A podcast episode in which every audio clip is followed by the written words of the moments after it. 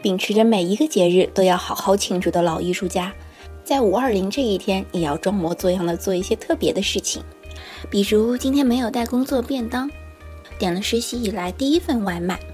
team 中各位美丽的姐姐，还把外卖附赠的那朵玫瑰花，当做第一次订餐纪念。不过说到底，这个节日和我，还真的是没有什么关系。身处单身同盟会许久。身边的朋友们也是一丘之貉，我们觉得大家谁都不会比谁先找到另一半。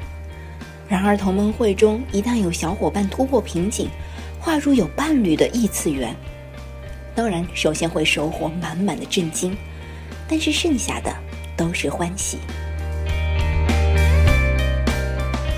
这大约是让一部分人先富起来，几个黑人得志，全体黑人心满意足的心态作祟。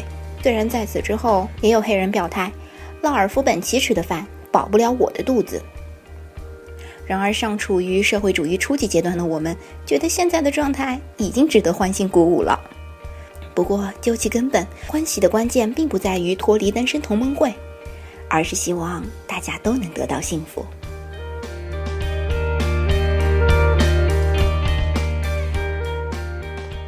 希望我和我的朋友们。无论何时何地背叛单身同盟会，或是永远坚守在同盟会会员的岗位，都怀着对爱、永恒的美好憧憬和无条件崇拜。本资深会员也相信，除了高中偶像剧，辽阔的世界还有很多地方能让我们邂逅真爱。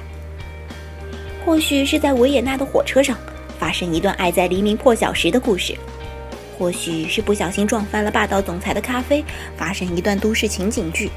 或许就是在下一个路口转角，撞到了失散多年的另一半。